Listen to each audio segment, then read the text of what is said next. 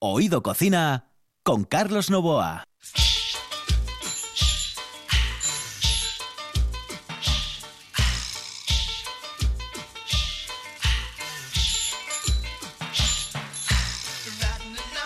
Eh, súbemelos, Álvarez, por favor. Súbemelos, Álvarez. Hola, muy buenas, ¿cómo están? Buenas noches. Esto es Oído Cocina. Hoy no viene Kenneth, mañana sí va a venir Kenneth eh, porque eh, nos dijo hoy no puedo, tengo que hacer muchas cosas, tengo compromisos realmente importantes y yo dije pues tranquilo Kenneth que vienes el martes. Esto es Oído Cocina, aquí estamos en el control Juan Saiz. Y no está, no está, no está Kenneth, pero sí está una canción que nos pidió y que suena así de bien. Lady Rose con Mango Jerry.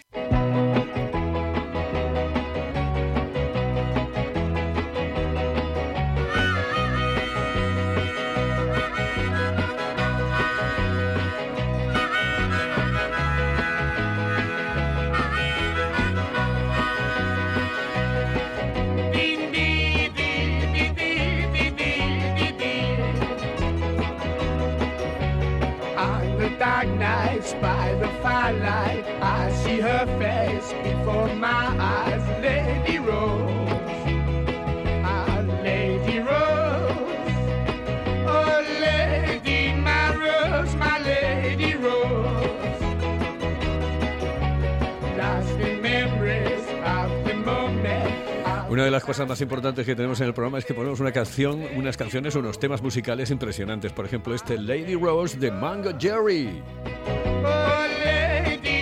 Yo siempre decía Mungo Jerry, pero hasta que llegó Kenneth y me dijo, no se dice Mungo, se dice Mango. A mí me sonaba mal lo del mango, pero es así. Señoras y señores, hoy tenemos un invitado muy, muy especial. Un invitado que nos va a hablar de fútbol y nos va a hablar de comida. Le encanta cocinar. Él no es otro que Ondina, exjugador del Real Oviedo. Y con él vamos a disfrutar esta noche maravillosa en Oído Cocina. Ondi, muy buenas noches, saludos cordiales. Buenas noches, Buenas noches, Carlos. qué bien, un placer saludarte. ¿eh? Siempre Gracias. coincidíamos en programas de, eh, de fútbol, Sí, etcétera, hablando sí, de fútbol, pero, y- pero presta coincidir en un, un programa de cocina. ¿eh? Hombre, ¿A que sí? La verdad que sí. la- y y no, nunca jamás me, me lo hubiera ¿A que imaginado. no te lo ¿eh? hubieses imaginado? No, no, Yo la verdad que no. tampoco, Yo tampoco, no. yo tampoco. No me lo hubiera imaginado. Yo ¿no? tampoco. Oye, Ondi fue un jugador eh, del Real Oviedo de la época de los 70 mm, eh, que realmente, mm, eh, bueno, pues eh, tuvo una presencia tremendamente importante, eh, sobre todo en la zaga del conjunto de la capital del Principado. Un hombre... Dicen, hombre, un poco violento, digo yo, no, era fuerte, era fornido, eh, iba, mm, entraba fuerte al balón, pero tú acojonabas un poco a los, a los delanteros, ¿eh? No, la, la Sí, verdad sí, es no que era, que no. era otro tipo No de fútbol más, más contundente, había, había más contundencia antes que, que quizás ahora, ¿no? Motivado porque el fútbol aquel ha desaparecido. El tipo de fútbol aquel ha desaparecido. Y desaparece por, por ejemplo, el bar. No, desaparece por la trayectoria de los futbolistas. Es decir, el futbolista de ahora sale con unos condicionamientos que no teníamos antes. Antes eh, entrenábamos en campo, en prado, en barro, esto. Ahora entrenan en campo sintético. Eso a la larga y condiciona al futbolista, condiciona a los centrales, condiciona a los defensas, condiciona a los porteros. Es muy difícil eh, tirarse, es muy difícil jugar en campo sintético eh, con, con- con todos los condicionantes que lleva eso. Si hubiese habido bar en la época tuya, eh, ¿hubiese acabado algún partido normal? Mm, ¿O se hubiesen suspendido todos por falta de jugadores? Pues, pues con ocho se suspende, pues casi seguro que el, el 90% se hubieran suspendido. ¿eh? ¿Qué te, te gusta el bar? No, no me gusta. ¿Por qué? Porque se equivoca más de lo mismo, pero a mí me da que esto ya no son equivocaciones porque sí, porque si eh, con cuatro árbitros en el campo, más otros 24.400, viendo ocho cámaras diferentes, 18 repeticiones y se siguen equivocando, a mí esto ya no me, no me pinta bien, Carlos. O sea, que huele mal. A mí me huele mal. A mí el fútbol está podre. O sea, alguien tiene que decir que el fútbol está podre. O sea, los miles de millones que se gastan en apuestas, esos tienen que ir a algún sitio. El fútbol está podre y como en su momento la Juve, el Milán estuvieron inmersos en una, en una mm, en cuestión de estas, ¿eh? aquí no se investiga. ¿No ves que el fútbol no se investiga nunca? ¿No ves que en, en el fútbol no hay doping? ¿No ves que en el fútbol no hay nada? En ningún sitio. Te das cuenta que todo se calla. Pero Te ¿qué das cuenta que en la federación, en la UEFA, ¿eh? hay esfalcos de dinero, no pasa nada. Vuelven otra vez, eh, mm, aclamaos otra vez, y, y- y en la Federación Española y en la, federa- y en la no sé qué y en la no sé cuánto. Y no pasa nada. Carlos, esto pero, es así. eh, y, y- pero qué terrible entonces que eh, realmente sacas el bar para que mm, bueno sea un poco más limpio lo que resulte de un partido de fútbol y que no haya equivocaciones y al final hay equivocaciones flagrantes del propio bar yo las he visto. Sí. es decir vamos a ver que eh, yo hablo con mucha gente. Mira aquí por este programa han pasado José María García ha pasado eh, digo del mundo del fútbol Juanma Castaño Sí, Pipi Estrada eh, Manolo Díaz Vega Sí. eh, ha pasado muchísimos Sí. eh, personajes de- del mundo del fútbol por este programa, por, por Oído Cocina. Por cierto, la próxima semana va a estar Mino, el jugador, exjugador del Sporting de Gijón, aquí con nosotros. Y el tema del bar, por ejemplo, me decía que, me decía Manolo Díaz Vega, que era adaptarse un poco a él. Es decir, que todavía había que adaptarse un poco a la nueva tecnología, a las nuevas... Pero claro, yo hay cosas que no entiendo. Que, que lo que tú dices, es decir, que se equivoque el árbitro, perfecto. Pero que haya cinco tíos que digan lo mismo que el árbitro en contra de 24.000 que están viendo el partido o de millones que están viendo el partido, eso ya es un poco absurdo, ¿no? Sí. Que se equivoque el VAR es... Vamos a ver, te puedes equivocar, mm, no lo sé, en una interpretación. Por ejemplo, el, el codazo este eh, del jugador... Sí. eh, bueno, de... de, ah, el que jugó contra el Real Madrid este Sí. fin de semana, no recuerdo exactamente Sí, quién era. Sevilla, Sevilla. Exactamente, el Sevilla, el, el. Bueno, bien, pues interpretar que Mm. no es eh, mano, perfecto, y, y dejas seguir el, el juego. Pero hay cosas que son flagrantes. ¿Pero qué pasa entonces ahí? ¿Qué pasa? Pues no lo sé lo que pasa. ¿Que, que no están capacitados? No, no, no. Vamos a ver. Si yo digo lo que estoy viendo, tiene que salir eh, la realidad. Pero si yo lo estoy viendo y no lo digo, pues cada uno que piense lo que quiera.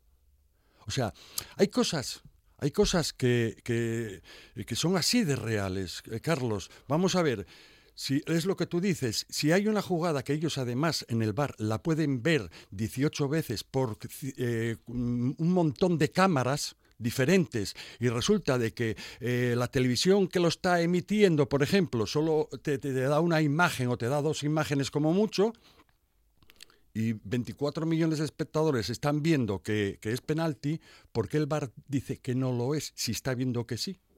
A mí eso me, a mí eso me asusta, me asusta porque a veces digo yo, coño, son cuestiones flagrantes, es decir, no me puedes decir que esto no es penalti porque es penalti, además lo está viendo todo el mundo, o no es fuera de juego porque es fuera de juego y lo está viendo todo el mundo. Bien, no son cuestiones de interpretación, muchas de ellas, sino cuestiones que eh, están claras y diáfanas en una pantalla. Claro. Vamos a cambiar, dejamos el tema del bar y nos vamos con, con los que mejor juegan en este momento en España. ¿Quién juega mejor al fútbol y quién tiene más posibilidades de llevarse tanto la Liga como la Champions? Yo, sinceramente, la, la Champions no la veo en España. sinceramente. Eh, la Liga sí, porque la tiene que ganar alguien. Pero particularmente eh, yo no veo ahora mm, ningún, ningún equipo que sobresalga sobre los demás. ¿eh? Veo equipos que están fallando las, perspe- las perspectivas que, había sobre, sobre ellos. Eh, equipos que pierden partidos eh, relativamente fáciles o, o relativamente eh, mm, partidos que tendrían que, que sumar los tres puntos y que no lo están consiguiendo porque no están bien. Hay uno que, el, el Barça, que, que- que está yendo un poco mejor. ¿Pero por qué? Porque tiene a Messi. Es que el día que desaparezca Messi del Barcelona. Pues entonces el. Barça eh, le pasará lo mismo que al Madrid, que al final les costará trabajo. ¿eh? A, a eh, a- mm, a la poste que, que- que- que- que cuatro, dos, tres equipos eh, eh, un año funcionen bien, a ellos les va a costar trabajo entrar en la Champions. Por eso mismo, como lo está pasando mal el, el Real Madrid desde que marchó eh, Cristiano. ¿Por qué? Porque son 30, 40 goles que te faltan y que nadie mete. Pero yo tengo la sensación, a lo mejor me equivoco, que el Madrid se adaptó muchísimo mejor porque a la falta de Cristiano le echó narices con otros jugadores que están trabajando para el equipo eh, de una manera bastante eh, mejor que lo están haciendo quizás quizás los del Barcelona. Y cuidado, que yo creo que el problema fundamental del Barcelona, aparte de que Messi es en este momento el factotum, el problema del Barcelona es que no ha tenido recambio para Iniesta, para, Me- para Xavi, para Claro, jugadores que marcaron una época. ¿no? Estoy de acuerdo, totalmente de acuerdo. creo, vamos, mí- no, es que todos estamos hablando de Messi, que, ¿no? Y que con eso, sí, claro, pero, Es que es, pero es que yo soy de la opinión, yo no sé si estarás de acuerdo conmigo, que con el centro del campo que tenía el Fútbol Club Barcelona, cualquier delantero más o menos importante de la Liga Española o Mundial hubiese hecho prácticamente lo mismo, hubiese conseguido los mismos títulos. Es porque complicado. realmente, eh, es eh, complicado. No, te lo digo porque, y, y la justificación es esta, porque esa gente, esa gente fue la que hizo campeona sin Messi a la selección española de fútbol Sí. del mundo y de Europa. Sí, y ahí sí. jugaban solamente Villa y, Robert, y Torres. Es decir, no era Messi. Sí, pero eh, eh, un Villa, un Villa que. Sí, sí, sí. Pero bueno, que quiero decirte que si en vez de Messi está Oh. Villa en el Barcelona, en la época en la que tienen Bueno, ese centro claro, del campo, yo estoy seguro de que hubiesen conseguido lo mismo. Mm, Bueno, pues yo casi te diría que sí. No tan holgadamente, pero sí. Sí lo hubieran conseguido, ¿no?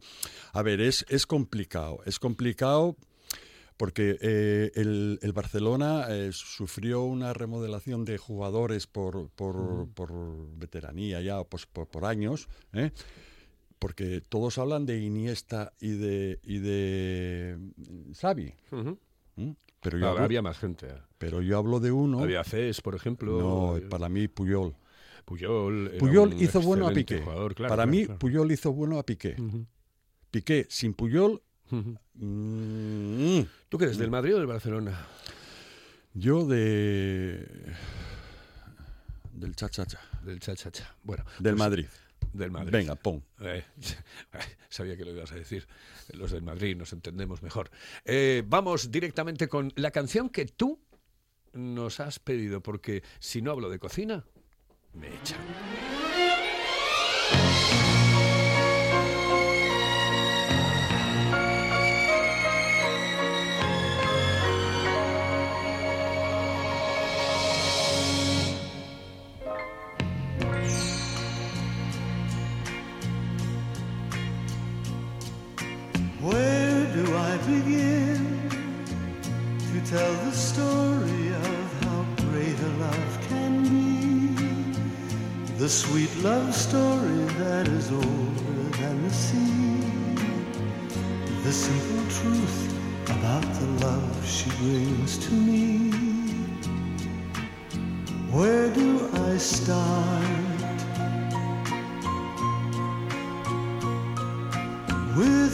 First hello, she gave a meaning to this empty world of mine.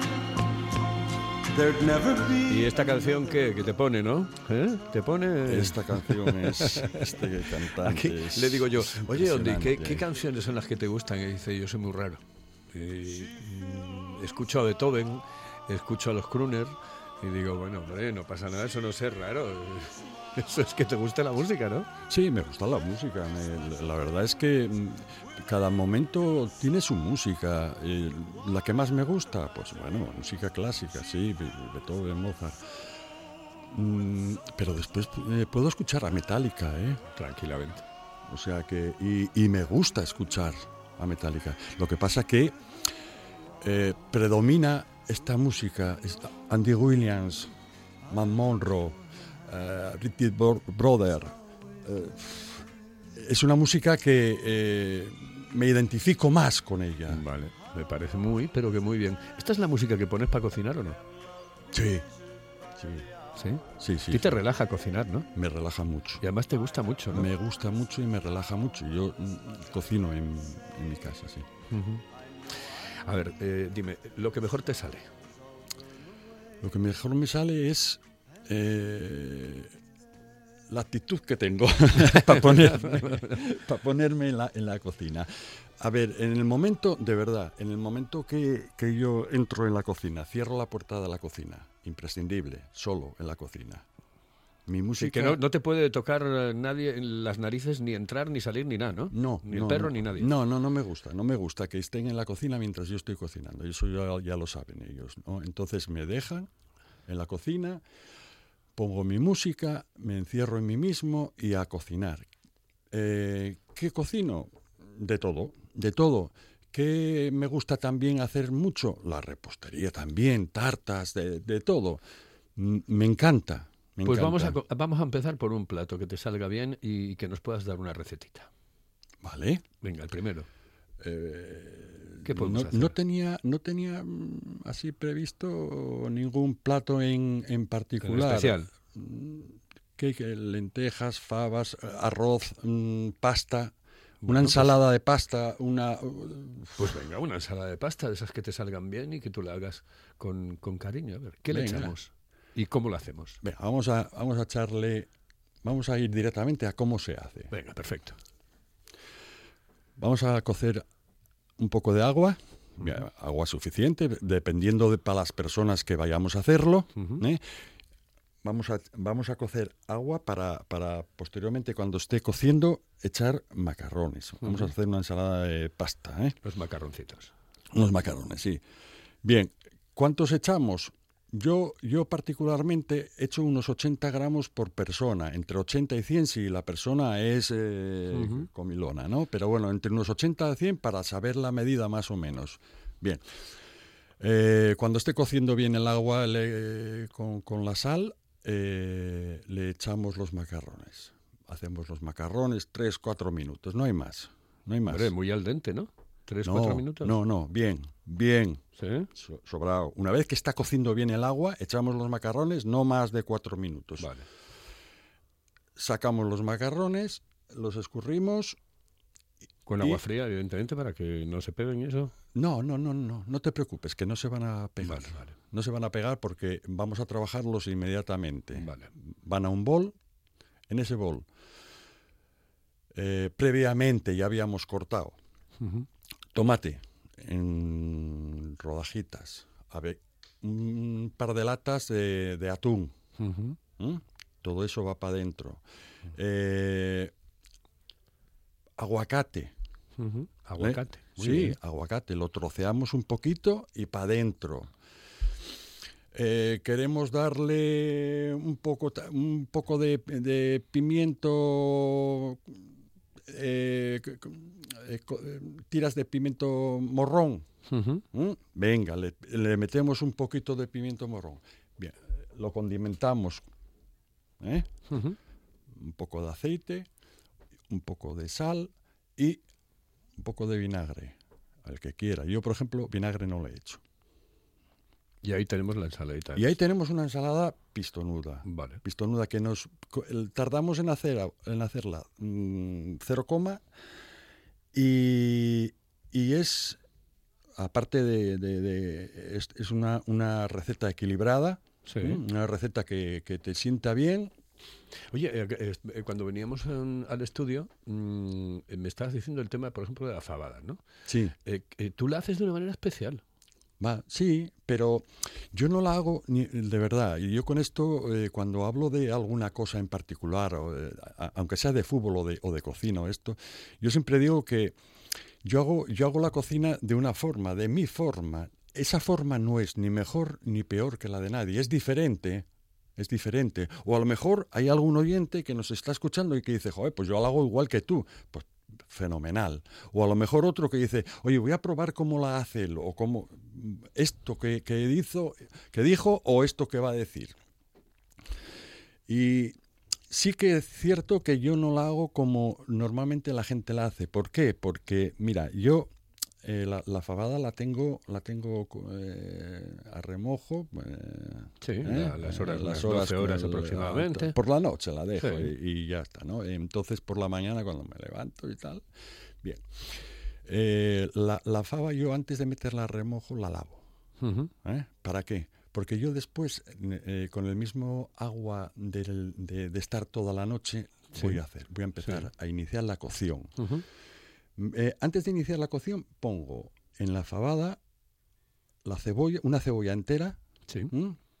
Eh, el compango que vaya a echar y yo, yo particularmente le pongo un poco de pimiento verde, un poco.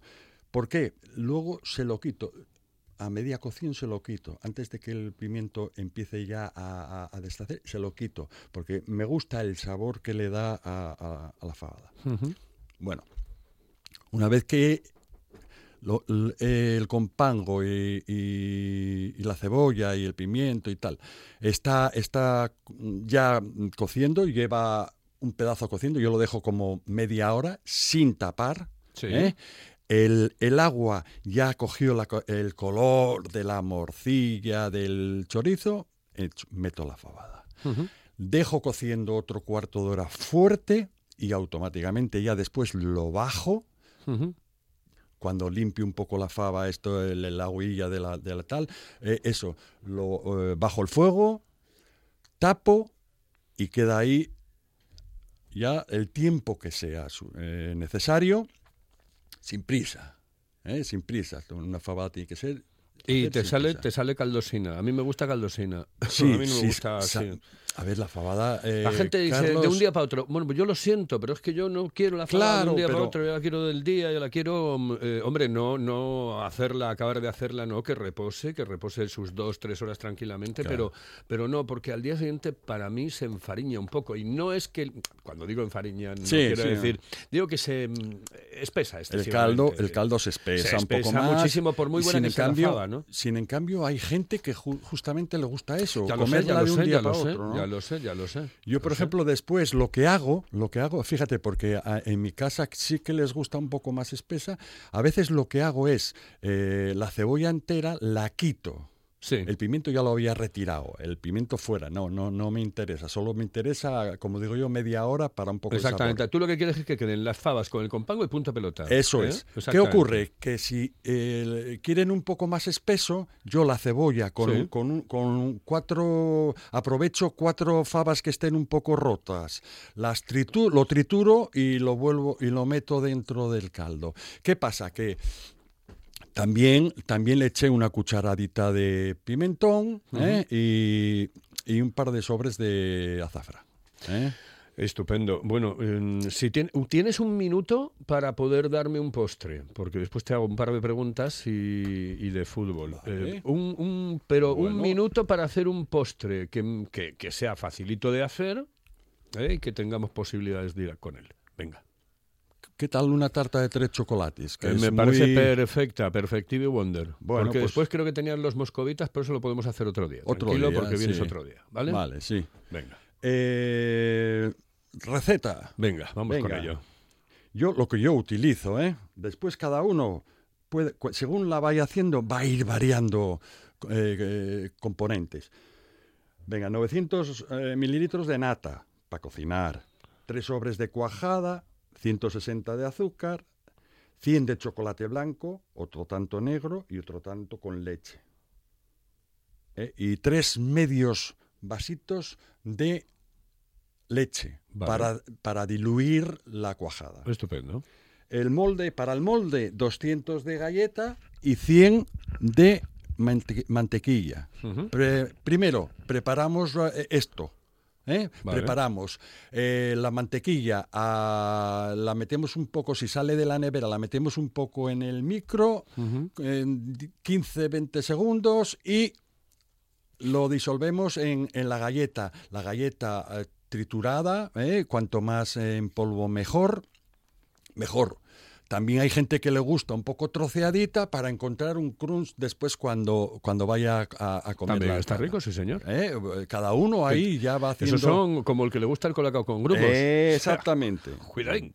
Vale, entonces eh, esto cuando ya esté me- a nuestro gusto lo ponemos en el molde y lo metemos en el frigorífico. Por otro lado, metemos 300 eh, mililitros de nata a calentar. Cuando esté un poquitín caliente, mínimamente caliente, le añadimos el chocolate negro. ¿Vale? Y de los 160 gramos de azúcar que dije, 80. 80 eh, gramos de azúcar le echamos y eh, previo, previo que a todo esto, que, está, que está ya calentando en el cazo, tenemos eh, un- el medio vaso ese de leche, metemos en la- un sobre de cuajada, lo Sí. revolvemos un poco y cuando ya eh, esté caliente, eh, eh, casi, casi para hervir, el, el chocolate el- en el cazo, metemos el la cuajada con Vale. la leche, lo metemos, lo revolvemos. Bien, aquí qué pasa? Esto no puede llegar a, a- a hervir porque se quema el chocolate. Eh, tenemos que ponerlo a fuego lento, no, súper lento. Y revolver durante unos 5 o 6 minutos. Y no parar de revolver. Y no parar Y de siempre en la misma dirección, me decía uno. Sí. Dice, es que si cambias de dirección después que es como bajar y no sé qué. No, no sé". mm, mm, eh, bueno, Que hay, cosas, hay comidas que se cortan, dicen que revolviendo para un lado y después dándole vuelta para el otro que se cortan, pero a mí me parece no, eso no, un no poco sé raro. qué vaso No sé. científico. No, no, no, no, no tengo ni idea, no tengo- Desconozco. Entonces yo te digo, bueno, revuelves durante 5 o 6 minutos y. Importante lo que voy a decir ahora, por, por eso lo, lo- lo- lo resalto, ¿eh? lo resalto. eh, sacamos de la nevera el molde con la, con la base ya preparada y echamos, pero cuidado, cuidado, eh, echamos sobre una garcilla, no lo echamos directamente porque el chocolate estará eh, muy caliente y si no nos levantaría la galleta. Echamos sobre una garcilla y así eso atenúa el calor. Muy ¿Vale? bien. Ya lo tenemos. Inmediatamente metemos a la, a la nevera. ¿Vale? ¿Y ya se nos queda hecho? y eso ya empieza a cuajar y ya va a cuajar. O sea, ya tenemos, ya tenemos la tarta de tres chocolates. No, joder, tenemos uno. Tenemos uno, es verdad. tenemos un chocolate. un chocolate. Repetimos lo digo porque lo no tenemos mismo. tiempo. Dice, hacemos lo mismo con el otro y con el otro. Hacemos lo mismo con los tres, salvo que con el chocolate. Con el chocolate eh, con leche no Sí. lleva azúcar, porque el, el- el chocolate con leche, perdón, el chocolate blanco no lleva azúcar porque ese ya lleva azúcar de por sí. ¿Vale? Una cosa, eh, entre chocolate y chocolate, Sí. el chocolate que queda en la base hay que rayarlo un poquitín con un tenedor, rayar muy suave por encima para Sí. hacerle unas rayaduras. ¿Para qué? Para que las capas no se muevan después a la hora de cortar o de comer. Vale. ¿Eh? Perfecto, perfecto.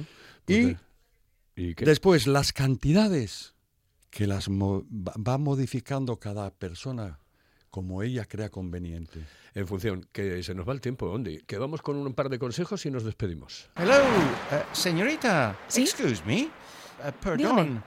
¿Me puedo decir, por favor, dónde puedo comer el mejor cachopo? ¿Es cachopo de Asturias? Es cachopo, claro, pero el mejor Ah. de Asturias, no. El mejor de España y, y, vamos, y del mundo entero. No. En Oviedo, en el Pichote Café de la Tierra, en la Plaza Gabino Díaz Merchán. Pero mejor llame para reservar, ¿eh? Apunte. 984 28 29 27. 984 28 29 27. De norte a sur, original, ocio y gastronomía a tu alcance. La magistral mezcla de los sabores del norte y del sur, en el número uno de la calle Argüelles de Oviedo. Pan recién horneado, recetas únicas y una variedad de tapas que te harán disfrutar de los mejores montaditos del sur. Una tosta, un pincho del norte o una tapa de buen jamón cortado a cuchillo. Profesionalidad y distinción en la hostelería, en el número uno de la calle Argüelles de Oviedo. Tu tapa, tu plato, tu vino, tu cervecita bien fría, en de norte a sur. Ven y verás lo que es bueno.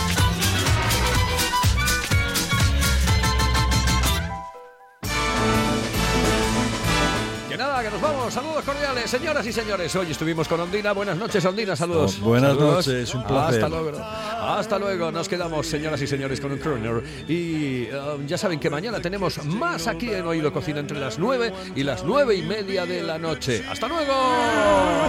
It's the most wonderful time of the year. It's